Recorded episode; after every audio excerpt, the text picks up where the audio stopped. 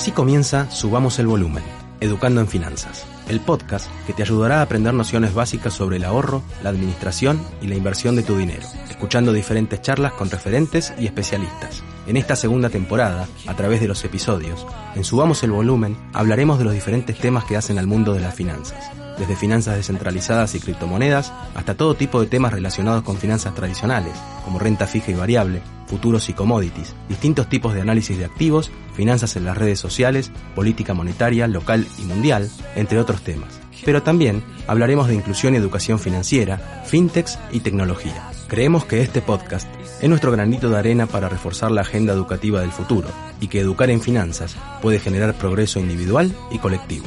Si te gusta lo que hacemos, tu aporte puede ser difundirlo. Dale, vení, escucha con nosotros este nuevo episodio. Ahora sí, subamos el volumen.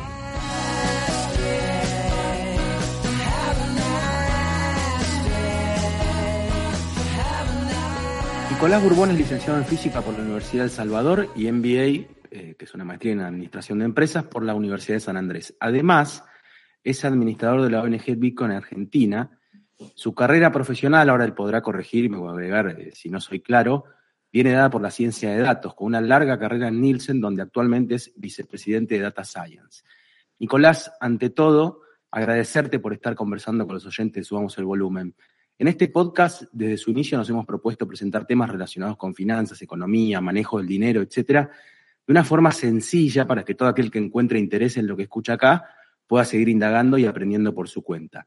Y debo reconocer que de todos los temas que he presentado, ya son más de 100, este es el que me resulta más desconocido. O sea, no lo toco ni de oído y espero no desaprovechar la oportunidad haciéndote las preguntas eh, incorrectas, digamos. Y por eso, dicho esto, te aclaro que poder responder de costado si ves que mis preguntas no, no van llevando un orden cronológico en la forma de explicar esto. Pero primero, me gustaría que los oyentes te conozcan un poco ¿Cómo fue tu acercamiento a Bitcoin? ¿Qué fue lo que te enganchó? ¿Cómo siguió? ¿Y dónde estás ahora con todo eso? Bueno, hola, hola, ¿qué tal a todos? Mirá, eh, mi historia con Bitcoin empezó allá por el 2013.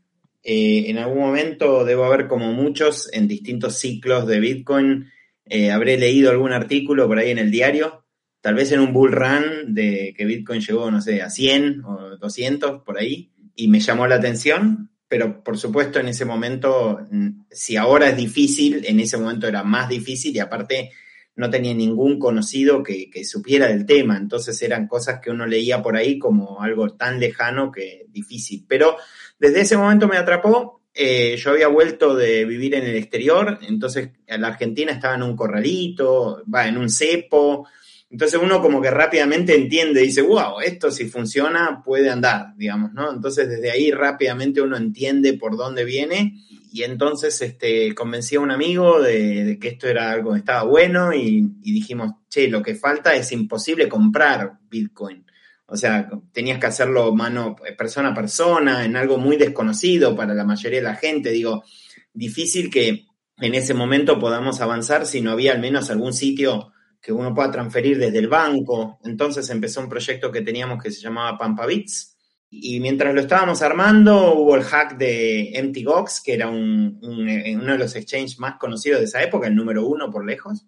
Y eso estuvo en todas las noticias y en todo el tema desconocido, más esas noticias, hizo que a todos los lugares donde íbamos, a los bancos, todo, nadie te quería ni, ni escuchar. Entonces, ese proyecto lo dimos de baja hacia el 2014, principio del 2014. Nunca lo lanzamos, o sea, tengo toda la imagen, todas las ganas de ese proyecto y toda la plata que perdí con ese proyecto. Pero, pero nunca lo pudimos lanzar, pero desde ahí igual eh, algo me había quedado que era para siempre, que era eh, nada, esto, esta fascinación por lo que Bitcoin, la propuesta de Bitcoin, ¿no? Y, por eso estoy en el grupo de Bitcoin Argentina y, donde pueda que pueda contribuir, eh, estoy, digamos, ¿no? Pero bueno, te, enganchaste como casi todos, ¿no? Porque digo, el precio termina siendo, este, por algún motivo, lo que a uno primero le llama la atención y se mete y después esto es un mundo tan grande. Bueno, Bitcoin dentro de todo lo que es DeFi es como lo más, este, yo le digo de culto, pero digo, es como la, la, columna vertebral de todo esto, ¿no? Claro, claro. Este, pero bueno, te metiste, tuviste este proyecto que al final eh, no prosperó.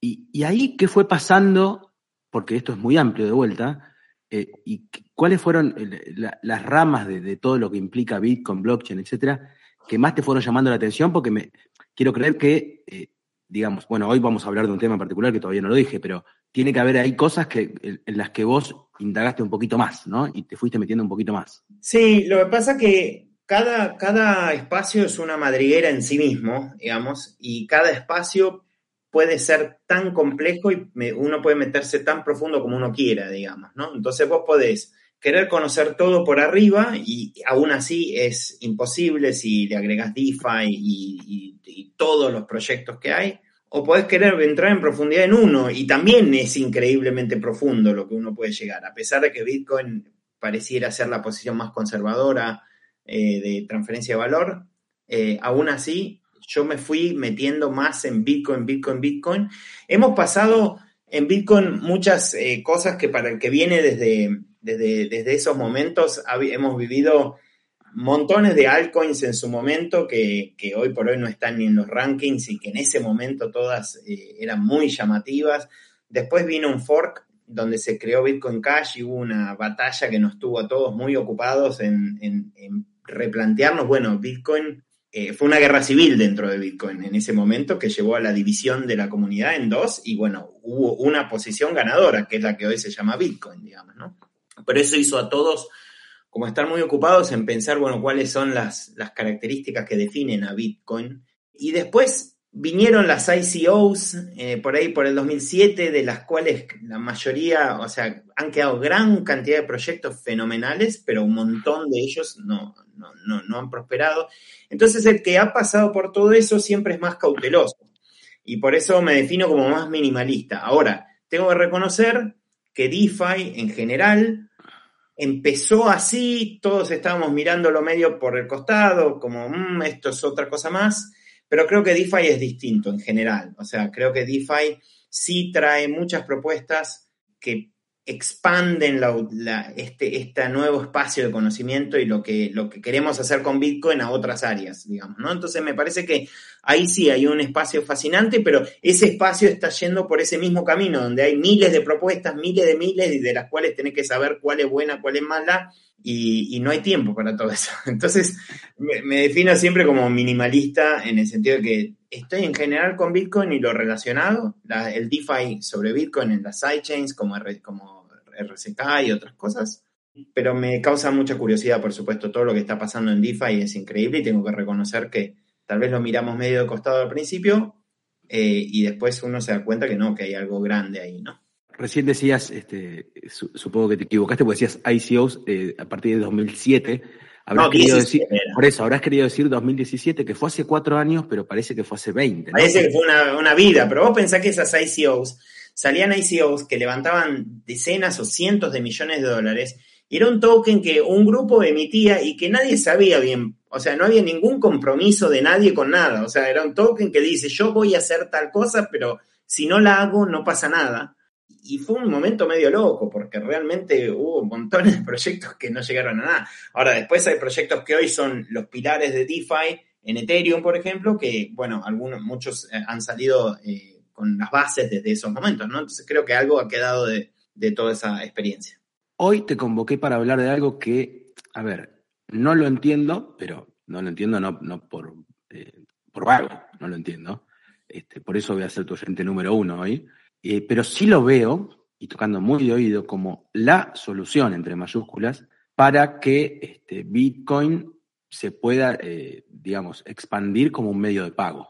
Así que ahora sí te pido que primero nos digas, no sé si te vas a ir muy largo, yo quiero que terminemos el bloque con la explicación, aunque sea, ¿qué es Lightning Network? Digo, para empezar, Bitcoin con su funcionalidad y su foco principal plantea hacer una reserva de valor y una moneda, ¿no? Es ahí, por ahí es donde los grandes esfuerzos del Bitcoiner pasan y por ende las soluciones que traen, eh, muchas de ellas tienen que ver en facilitar ese camino. Claramente ya sabemos todos que Bitcoin en la forma convencional, que se le dice Bitcoin on-chain o en la cadena, tiene costos de transacción. Y además, si bien los costos de transacción de Bitcoin on-chain hoy son baratos, son 10 centavos, 15 centavos, etcétera, 20, eh, 40, pero está por ahí menos del dólar, Eh, igual, para efectos de usarlo en un comercio electrónico o en el día a día, eh, las confirmaciones, esperar confirmaciones, no, no resulta ser la forma más práctica de utilizar Bitcoin en escala.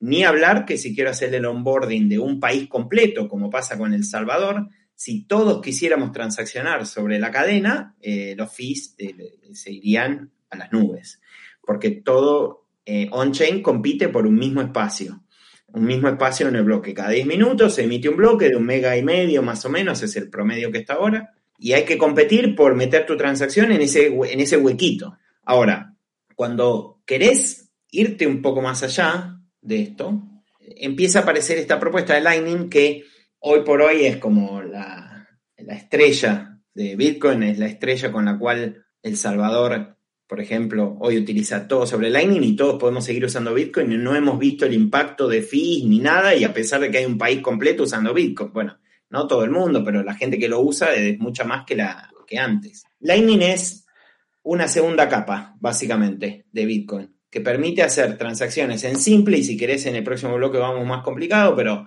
en simple permite que vos transfieras Bitcoin de forma instantánea de una persona a la otra con un fee que es minúsculo, una comisión de transacción minúscula, te permite pasar un peso, si querés, dos pesos, cinco pesos, números muy, muy, muy pequeños, y sobre todo tiene una característica que tal vez muchos que no lo conocen o no se dan cuenta, no, la, no, se, no se dan cuenta que eso sucede, es que además no queda registrado on-chain, no hay registro de esa transacción, lo cual le da un alto grado de privacidad. Entonces, cuando yo le transfiero a alguien en Bitcoin por Lightning eh, un monto, ese monto se confirma instantáneo, con un muy bajo fee, y la persona que lo recibe no puede aprender nada de mí. No puede ir a un explorador de bloques y ver cuánto tenía yo previamente.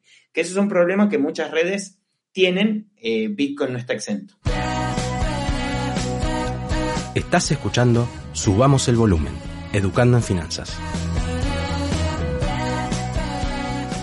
Bueno, Nicolás, eh, te voy a volver a penitas para atrás un cachito para que expliques un poquito más dos cosas, a riesgo de preguntarte mal, pero vos me vas a acomodar. Por un lado, si yo pagara a través de la blockchain con Bitcoin, hay una demora de 10 minutos, ¿no? Mínimo. Esa es una pregunta. Y la segunda es, si bien como decías vos, el costo no es alto, para pagos chicos puede ser prohibitivo.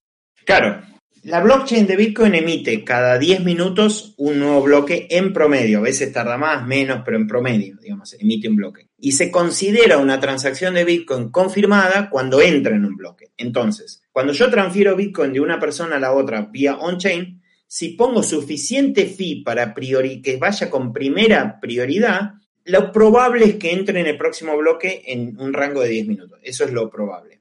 La persona que recibe recibe instantáneamente el aviso de que yo le pagué. Eso es instantáneo. Pero le va a aparecer la transacción con un mensaje de confirmando y eso solo se confirmará en 10 minutos si pusiste suficiente fee, o 20, o una hora, o 10 días, dependiendo del estado de la blockchain. Te hago una pregunta tonta igual. Sí, dale. Si esa, vos decís que se confirma instantáneamente, pero, pero no se lleva a cabo instantáneamente la billetera te avisa, te está, Juan Manuel, te está pasando esta cantidad. Ya sé, estoy, la billetera te dice, estoy informado de que eso está sucediendo. Pero hasta que no esté escrita en el libro contable o la blockchain, hasta que no esté escrito, no existe. Es simplemente una información que está en la, en la red por ahí, digamos. Ahora, la pregunta que te hago es, si yo, por ejemplo, pues me ha pasado de, hacer este tipo de... Eh, me ha pasado con Ethereum en realidad eh, con, con RC20. Pero digo, suponete que esa transacción por algún, por algún motivo falla.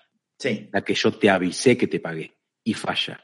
¿Depende de mí que yo te la vuelva a hacer o se vuelve a repetir hasta que, bueno, que es exitosa? En general en Bitcoin no se da habitualmente esta cosa de que te falla la transacción, sino lo que te pasa es que queda pendiente por mucho tiempo, digamos, ¿no? Y llega un punto en el tiempo, tal vez un par de semanas, que la transacción desaparece, o sea, se va como eliminando, se deja, queda perdida. Hoy es difícil que pase eso, pero en momentos de alta congestión de la red ha pasado cosas así, que tal vez le erraste mal al fee y, quedaste muy por debajo de lo que la red pide y nunca más la red vuelve a, aceptar transacciones de esos fee que vos tenías y te queda tu transacción ahí. Ahora en Bitcoin se puede hacer otras estrategias, eh, vos podés aumentar el fee, o sea, hay como algunos truquitos que uno puede hacer si quiere ir más avanzado. Entonces probás con un fee bajo, pero después le, das un poquito más alto. Hay como algunas herramientas, pero no, no, no se da esto de que pruebo y falló en, unos minutos, digamos. o sale o te queda trabada por mucho tiempo.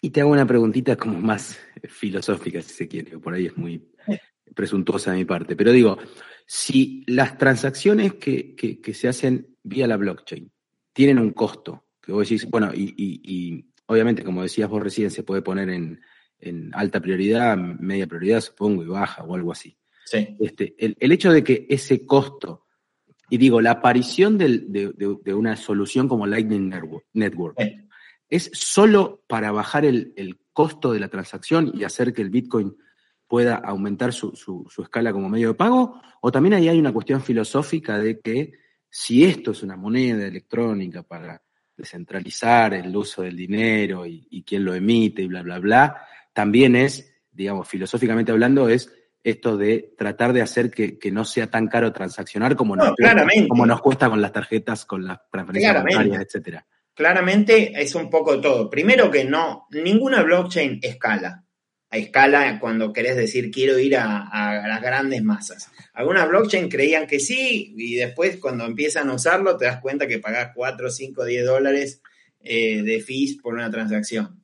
Entonces, las blockchain escalan, eh, son baratas hasta que la gente las usa y cuando la gente las empieza a usar es un buen signo de demanda, pero después se transforman en caras. Por eso todas buscan después eh, o la mayoría buscan después eh, estas soluciones de eh, capa 2, como se le dice, o de segunda capa. Lightning, claramente, para el Bitcoiner, uno ya sabe que no, no iba a escalar nunca Bitcoin de esta manera. Ese costo de transacción y la velocidad de confirmación no son óptimas para el comercio electrónico en montos pequeños. Insisto, si bien ahora está barato transferir en Bitcoin, te puede salir 15 centavos, el otro día pasé Bitcoin por 15 centavos, digamos, no es un, un monto gigantesco, pero eh, sigue siendo un monto, o sea, sigue siendo una cantidad, 50 centavos de dólar, eh, etcétera, sigue siendo un número. Entonces, Lightning te resuelve eso y te da sobre todo la instantaneidad, que eso es importante, digamos, que es instantáneo. No tengo que esperar confirmaciones, te da mucha certeza de que cuando te llegó la plata ya está, no hay que esperar preguntándote desde, de vuelta desde la ignorancia, pero digo, para, para, ponerlo en gráfico, ¿no? ¿Tiene la, velocidad de un pago con QR? Sí, es instantáneo, instantáneo. O sea, literalmente es, instantáneo. Es y será, si Dios quiere, ideal para el, para el comercio del día a día. Es que es para, es que es, es la solución.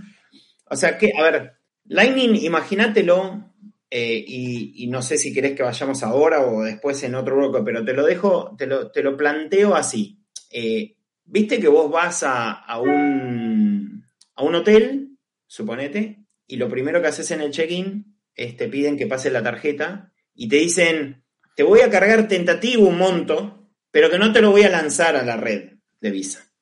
Y vos en el interín vas al hotel, comés, todo lo cargas al hotel, pedís una bebida, al día siguiente otra noche, estiraste una noche más, pediste un servicio de, no sé, de, de masaje, qué sé yo, cualquier cosa. Y todo eso se va agregando. Vos podés seguir agregando hasta tanto tengas presupuesto marcado en la tarjeta. Si te ocupaste todo eso, te van a decir, mire, venga, me tiene que poner más dinero. Pero mientras tanto, el hotel, ¿cuántas transacciones pasó a la red de Visa en ese caso? Una sola, que fue esa tentativa donde te bloqueó un saldo. Después todo lo demás fue instantáneo entre vos y el hotel. No, el hotel no tuvo que pasar, vos firmás, es instantáneo. Todo lo que pasó fue instantáneo. Bueno, Lightning es eso. Es eso básicamente. Es una serie de, saldos que están trabados, bloqueados en canales de pago, pero después cuando vos te transferís entre mi billetera y la tuya, esa, esa billetera va a encontrar un camino para llegar desde mi billetera hasta la tuya, actualizar los saldos en todos esos canales de pago y listo, y punto. no se escribe en la blockchain. Los nodos de la red de Lightning ya se pusieron de acuerdo, dicen, ah, listo, yo, les, yo te saqué a vos, me agregué para mí, le pasé a Juan, punto. Y se terminó. Entonces, ahora sí, para empezar a meternos ya un poquito más en lo técnico, ¿no? Sí. Yo tiro el título, pero vos vas a explicar el porqué y el lo que pasa en Lightning no queda en la blockchain. Exactamente. Bueno. ¿Cómo es técnicamente eso? O sea, técnicamente, ¿cómo funciona Lightning? Claro. Bueno, imagínate para, para ponerlo en, en, lo más sencillo que podemos, un canal de pago entre vos y yo, nada más. No entre, entre muchos, este, muchos puntos que se van interconectando entre sí. Vamos a hacerlo bien, bien simple. Vos y yo tenemos actividad económica que nos vamos transfiriendo Bitcoin todos los días. Yo te paso un poco a vos, vos a mí. Por alguna razón, tenemos todo el tiempo que pasarnos un saldo un poco vos, y vos a mí, y yo a vos, y así. Eso podríamos hacerlo todo on-chain, lo normal, pero nos costaría fee en cada una de esas transacciones. O podríamos decir, pará, ¿por qué no hacemos así? Mira, vos y yo vamos a poner una cantidad de Bitcoin en una billetera multifirma, que los dos somos, los dos somos el dueño. Entonces vos pones un Bitcoin, yo un Bitcoin. Listo, saldo de esa billetera, medio para cada uno. Los dos vamos a guardar una transacción de Bitcoin que dice, yo puedo tomar de ese saldo dos Bitcoin y se le reparte uno para Nicolás, uno para Juan Manuel. Si yo desaparezco, vos tenés esa transacción que dice, yo me tengo que recuperar uno para mí, uno para Nicolás. Esa transacción es válida en la red de Bitcoin pero no la mandás a la red de Bitcoin. Simplemente tenés esa actualización. Vos me hiciste un pago a mí de medio Bitcoin. Estamos hablando de números este, muy grandes, ¿no? Pero para hacerlo. Sí, sí, pero qué lindo sería, pero bueno. Qué lindo sería, pero bueno. Pero, pero digo, para hacer fácil los números. Entonces, vos me pagaste medio Bitcoin. Entonces, ahora el saldo es que yo antes tenía un Bitcoin, ahora tengo 1.5 y a vos te queda 0.5 de, esa, de, esa, de ese pozo que teníamos, de esa vaquita que habíamos armado. Entonces los dos nos actualizamos las transacciones para cobrar de esa, de esa billetera multifirma y con el nuevo saldo, con el nuevo balance. Entonces dice, ahora Juan Manuel tiene medio y Nicolás uno y medio y yo tengo la, una copia a la inversa. Dice, yo tengo uno y medio y Juan Manuel tiene medio, para que los dos tengamos una copia firmada. Y así seguimos, seguimos pasándonos y actualizando la transacción que tenemos, pero nunca la mandamos a la red. ¿ok? Pero los dos sabemos que tenemos la última transacción. Entonces, en, cualquier momento, si yo quiero, o tú, lo mando a la, blockchain. Esto es, este, es la forma en que, en que esto sucede. Después, el nodo mío, que es un nodo específico de Lightning, con el tuyo, se conectan y mantienen armando esas transacciones de Bitcoin que nunca se mandan a la red, pero que son la garantía tuya de que la plata la tenés. No la mandaste a la blockchain, pero tengo la transacción firmada, es una transacción válida. Yo sé con, a ciencia cierta que en esa billetera hay dos Bitcoin y que con esta transacción, si quiero, me cobro medio Bitcoin y te paso uno y medio vos. Yo lo sé, a ciencia cierta, tengo total certeza, pero no lo hago por conveniencia, no la mando. Y seguimos así actualizando balances. Entonces, de esa forma es la que funciona, con la que funciona Lightning en, simplificado. Esa conciliación entre tu nodo y el mío. Una conciliación continua, supongo que es. Sí, corre a través de un smart contract? ¿Cómo es? Bueno, no, eh, las dos, eh, las dos, los dos nodos están conectados a, través de un protocolo específico, a través de la red, se hablan y entre los dos tienen una forma, ahí sí, entraría en un esquema muy complejo de cómo se van pasando un pedacito de información, cada uno se van hablando hasta que dice, bueno, yo te genero, te genero vos, acá te doy mi firma, vos me das la firma, yo te doy esto y, y al fin de al cabo los dos nodos se ponen de acuerdo en tener cada uno una copia. Esto incluye todo un esquema de penalidades, porque vos decís, ah, me vos tenías una transacción previa que decía, va un Bitcoin a cada uno. Y después yo te doy una nueva que dice, va 0,5 para vos y 1,5 para mí. Pero vos todavía tenés las dos, tenés la anterior y la actual, tu nodo, digamos. Y vos podrías querer hacer trampa y decir, che, mando on-chain el estado anterior de la red y me cobro un Bitcoin en vez de medio. Bueno, olvídate, eso ya está todo cubierto en, la red y si vos quisieras hacer trampa, mi nodo eh, rápidamente no solo se recupera eso, sino que te sacó todos los Bitcoins. Está armado de tal forma que el incentivo es que los nodos no hagan trampa. Entonces que vos solamente puedas publicar en la red la última transacción. Estás escuchando Subamos el Volumen, Educando en Finanzas. Te voy a tirar un par de conceptos que leí por ahí, no los entiendo, vos los sabrás explicar y, también te pido, por supuesto, que, agregues lo que, lo que te parezca que haya que agregar para que se termine de entender, porque por ahí me estoy olvidando de algo. Pero por un lado, te, te tiro dos conceptos que leí por ahí. Onion routing, cadena de cebolla o algo así serían. el ruteo de cebollas, sí. El ruteo de cebollas y la interconexión entre distintas cadenas de bloques. Ahí te está yendo ya a un paso, o sea, esto la gente que, que, usa Lightning, la idea es que en el futuro, o sea, use una billetera, por ejemplo, Moon, eh, que usa Lightning y vos tenés que pagar, usaste Lightning y todo eso pasó por detrás, es como que no... no Sí, sí, a ver, por supuesto que estamos hablando de cuestiones muy técnicas porque una, me imagino, esto vos lo sabrás mejor que yo, que, que lo ideal es que cuando, como decís vos, ¿no? Cuando esto eh, realmente escale, eh, el que lo usa no, que la gente. Ahora, no necesite saber esto. Claro, no necesite. Pero ¿qué pasa? Ese ejemplo que yo te decía anteriormente, donde vos y yo estamos interconectados, imagínate que tenemos a una tercera persona, Pedro, al que yo le quiero pagar a Pedro, pero yo, no, yo tenía un canal, mi nodo estaba con vos conectado y vos estás conectado con Pedro, pero yo no estoy conectado con Pedro. ¿ok? Yo no estoy conectado con Pedro. Entonces, ¿cómo hago yo para pagarle a Pedro por Lightning? Porque esto no es una transacción on-chain que va a quien quieras de la red.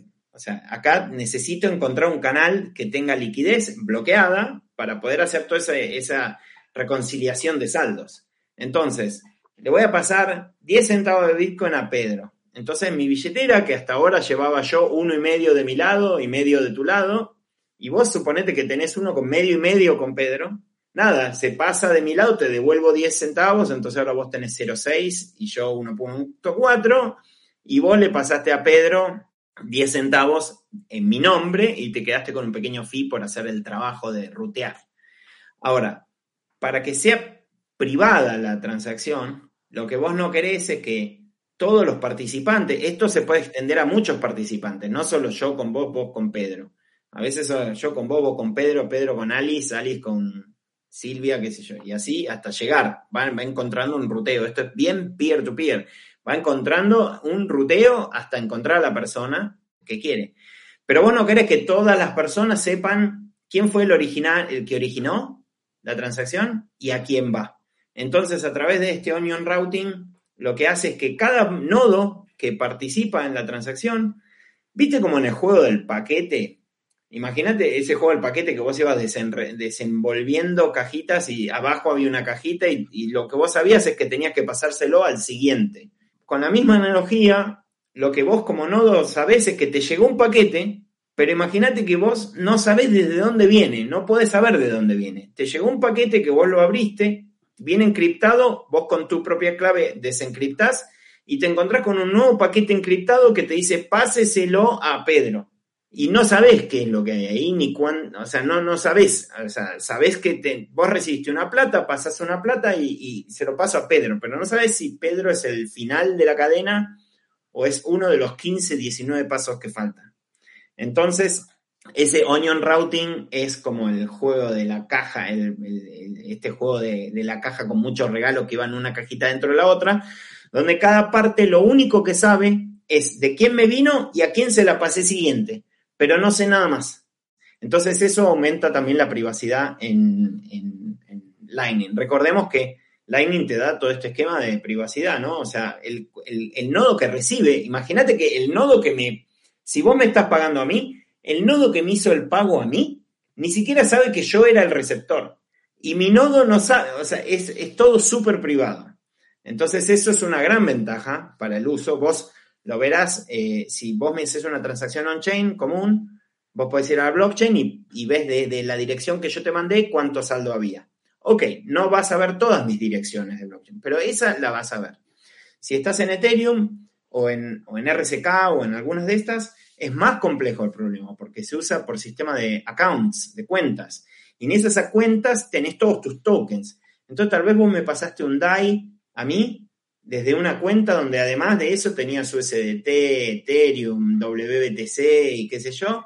Y yo de curioso me voy a la blockchain y miro y te veo todo tu saldo. Y hay mucha gente que no es consciente para nada de eso y que uno le puede curiosear más de lo que tal vez ellos quieren mostrar.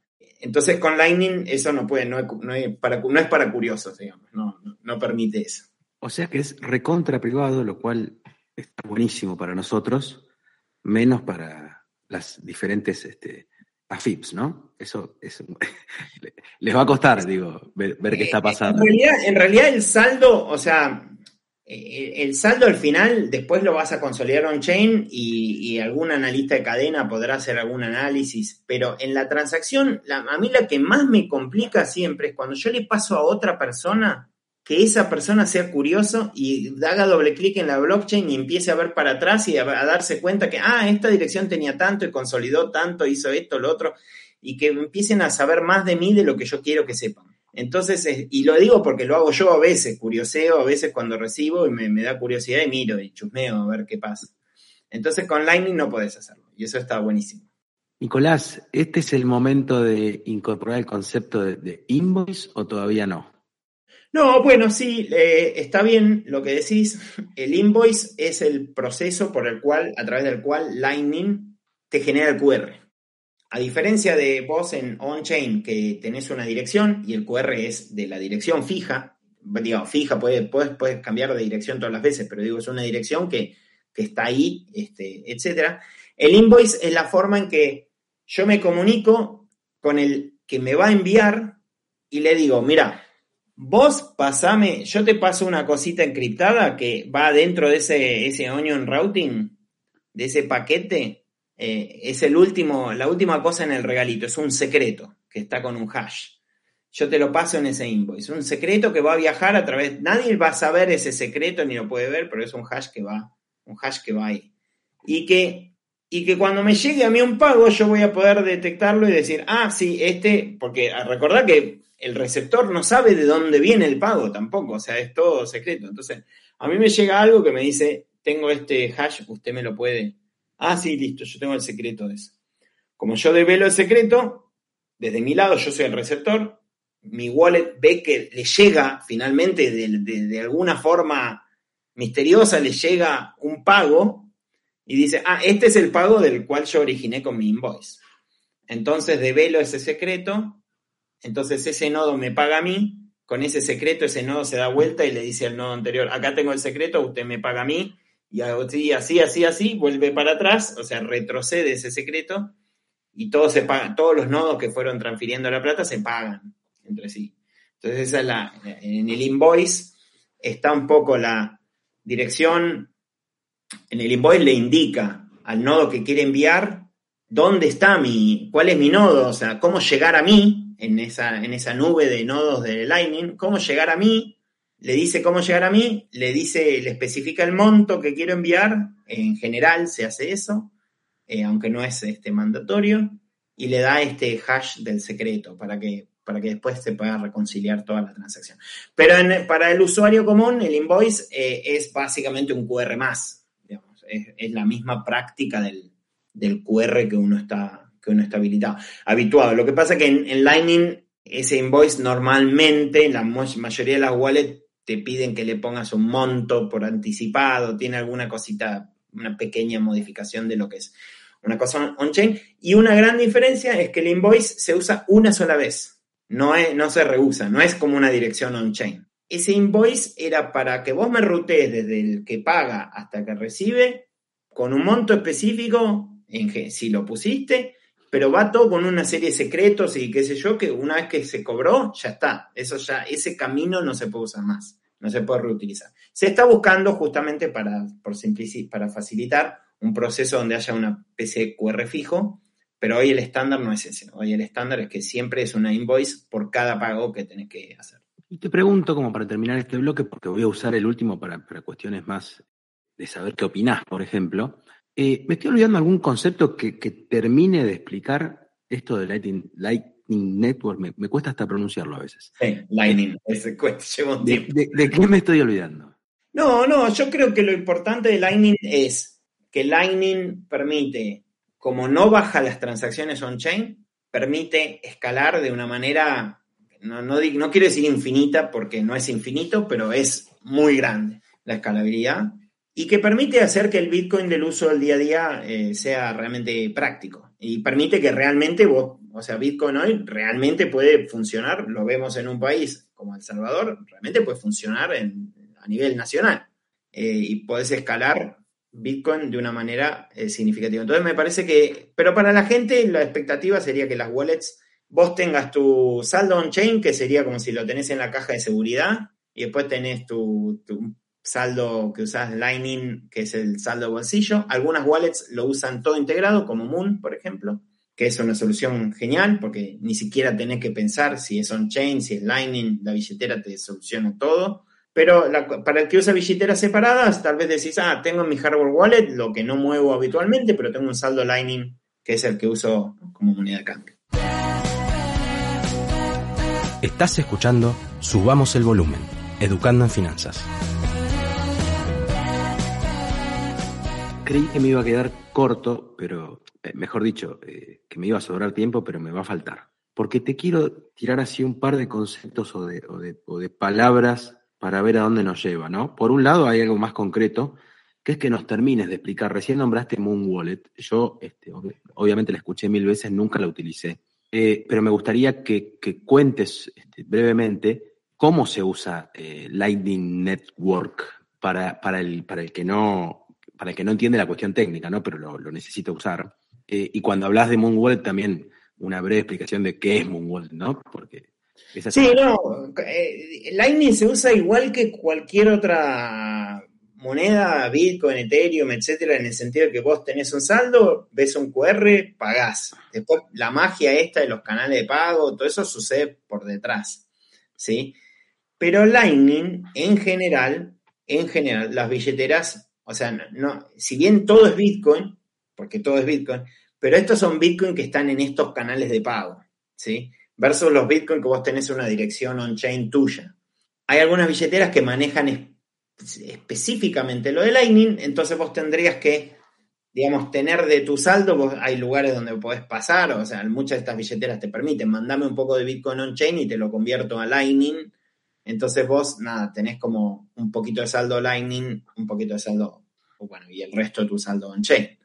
Eso es lo que, lo que muchas wallets hacen, hay wallets dedicadas a, Lightning Network solamente, y yo creo que eso va a ser eh, lo más normal eh, a medida que vaya propagándose. O sea, esto, el crecimiento de Lightning ha sido muy grande, pero todavía el grueso de la gente sigue usando la transacción on-chain, sobre todo si los fees de Bitcoin siguen estando 15, 17 centavos, para las transacciones día a día todavía podés usar on-chain. Moon Wallet lo que hace, busca darte la, hacer la magia por detrás, que vos ni te des cuenta de lo que está pasando. Y básicamente es una wallet Bitcoin que vos, nada, te la descargas, haces tu proceso de alta de, no sé, de seguridad, de los backups y todo ese tipo de cosas, y te va a dar un QR para recibir dinero. Y cuando vos pones recibir, te va a decir, ¿qué querés recibir? ¿Bitcoin, on-chain o Lightning? te genera un QR distinto según lo que vos elijas y entonces el que te paga te va a pagar ya sea on-chain o Lightning. Pero lo bueno es que ese saldo va a ir todo un único saldo. Entonces vos como usuario después vas a ver, ah, tengo 0 o un Bitcoin en la billetera. Y punto, no importa si vino on-chain, si vino Lightning, etc. Y lo bueno es que la billetera después vos podés recibir.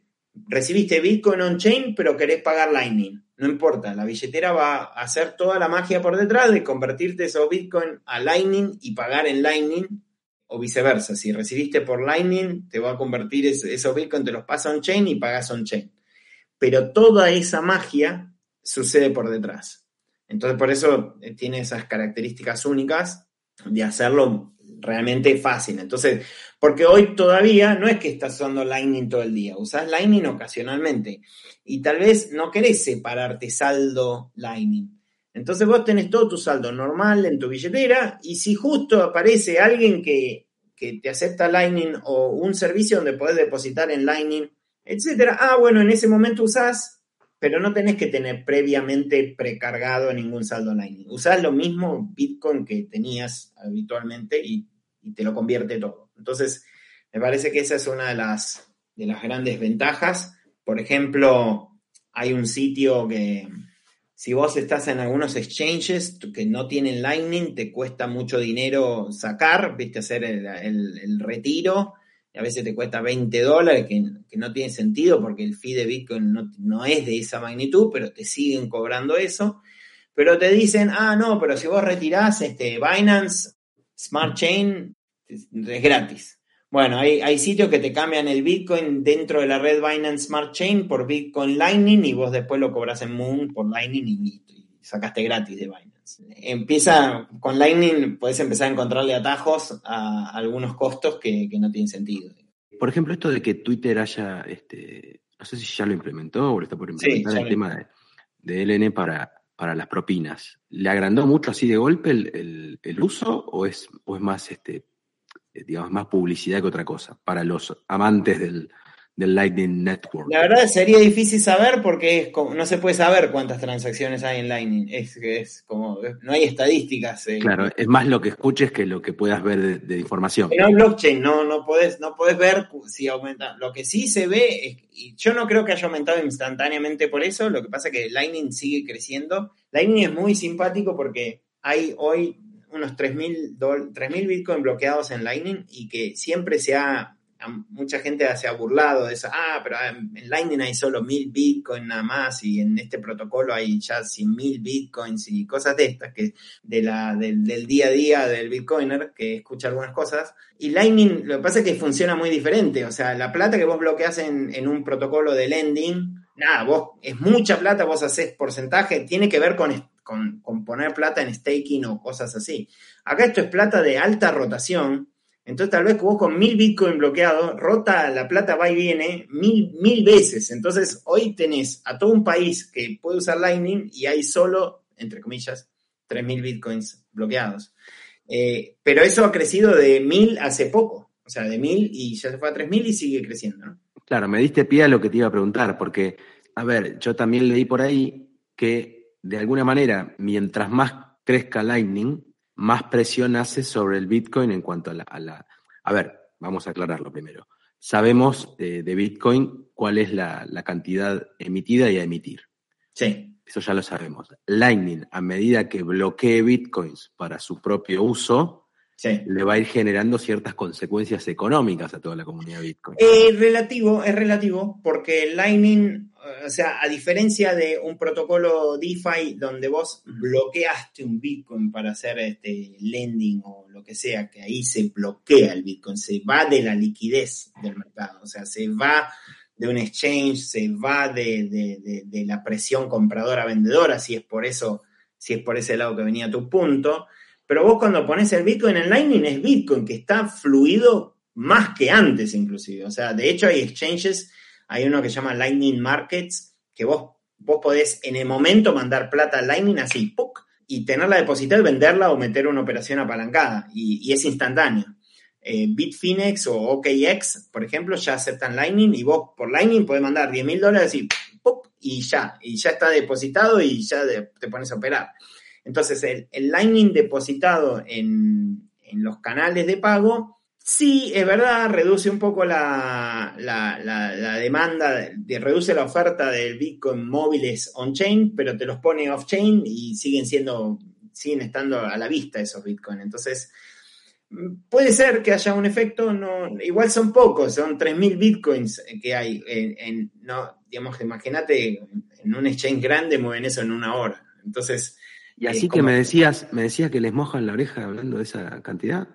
¿Los cargan con eso? no, son pocos. no, bueno, pero es la, es la jerga, es la jerga. Te estoy cargando, te estoy cargando. Sí, es la jerga, es la, parte que uno se entretiene a veces con estas cosas como, como River Boca, ¿viste? Claro.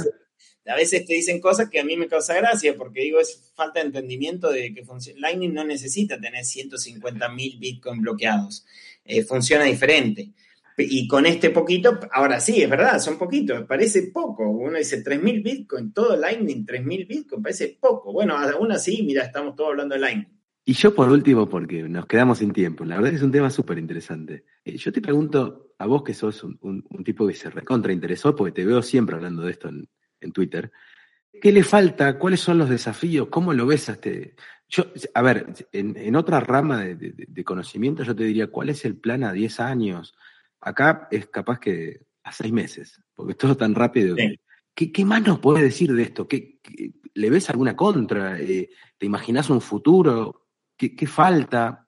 No, yo creo, que, yo creo que el espacio es impresionante y de repente estamos, por ejemplo, ahora todos hablando de DeFi y tal vez hace un año no, no hablábamos de DeFi, ¿no? Entonces es increíble la velocidad a la, que, a la que van estas cosas y que tal vez, y hoy te hablan todo el mundo de NFTs y tal vez hace seis meses estábamos pensando que era todo eso no servía para nada y ahora todo el mundo está hablando de cosas así. Entonces, eh, hoy Bitcoin, que es el área en la que más me, me dedico, creo que Creo que en términos de moneda de transferencia de valor eh, eh, lleva una ventaja y con Lightning desarrollándose me parece que lo, transforma en un muy interesante para ese objetivo que, Bitcoin siempre se propuso. Por eso el Bitcoiner vos ves que es muy sencillo, su, tiene, un, tiene una, un incentivo muy claro, muy definido, una narrativa bastante clara. Pero es cierto que eh, hay un montón de otros casos de uso que empiezan a aparecer que son válidos que el que llevó la delantera en esto es Ethereum, en muchos de ellos, como DeFi, y que ahora se te empieza a cargar con otras, con un montón de otras cadenas que todas les compiten. Yo me divierto porque todas les compiten en Ethereum y me recuerdo con las altcoins, con Bitcoin. Yo me imagino por lo que deben pasar todas esas batallas, ¿no? Que esto tiene más escalabilidad y no sé qué. Y, son los mismos que ya hemos pasado varias veces. Pero Ethereum tiene claramente un rol muy importante en ese espacio y creo que lo va a seguir teniendo. Eh, me parece que Bitcoin es incipiente todavía la forma en que está tratando de resolver eso. Eh, tenés las cadenas como RSK, Liquid, que con protocolos muy interesantes, que yo los uso, eh, sobre todo en RSK. Me parece que todavía, todavía falta en que encuentre su lugar, ¿no? Que el Bitcoiner también empiece a, a darle la bienvenida a algunas de estas cosas y a decir, che, esto está bueno, ¿por qué no? Y está bien, si no me quiero salir de mi unidad Bitcoin, porque yo, a mí cuando tengo que, para ir a otro protocolo, cambiar, mi, cambiar por otra moneda, me, a veces me, cuesta, digamos. Entonces decir, che, esto está bueno, aprendamos, usemos, ¿no? Y me parece que eso es tal vez el gran desafío de lo que van a ser los próximos años, que creo que Bitcoin, esa, ese pilar de las criptomonedas, eh, es el, más, el que más historia tiene, eso va a estar, pero todos estos nuevos espacios son muy grandes, son muy, muy grandes, hay mucho volumen de negocio posible para venir hacia el espacio y me parece que Bitcoin debería aprovecharlo más, lo que veo que nos falta para, seguir trabajando, ¿no? Me encantó hablar con vos, lamentablemente este, se me va el tiempo. Eh, te, voy a, te voy a robar ahí en, cuando, publique esto porque la verdad es que me, parece súper interesante lo que haces y como me pasa con un montón de, personas que he entrevistado, eh, veo que, y, y, es algo que me parece re lindo, que se nota que hay toda una cuestión vocacional detrás de comunicar estas cosas. Este, y siempre con, mucha altura, con, información. Así que la verdad que yo este, me pongo del lado de, los que admiramos a personas como vos. Te agradezco muchísimo por tu tiempo. Y bueno, nos, seguimos viendo ahí en las redes. Cuando quieras, eh, seguimos con esto. Un abrazo. Un abrazo grande. Hasta acá, subamos el volumen Educando en Finanzas. Podés encontrarnos en Spotify, iTunes, iBooks y YouTube.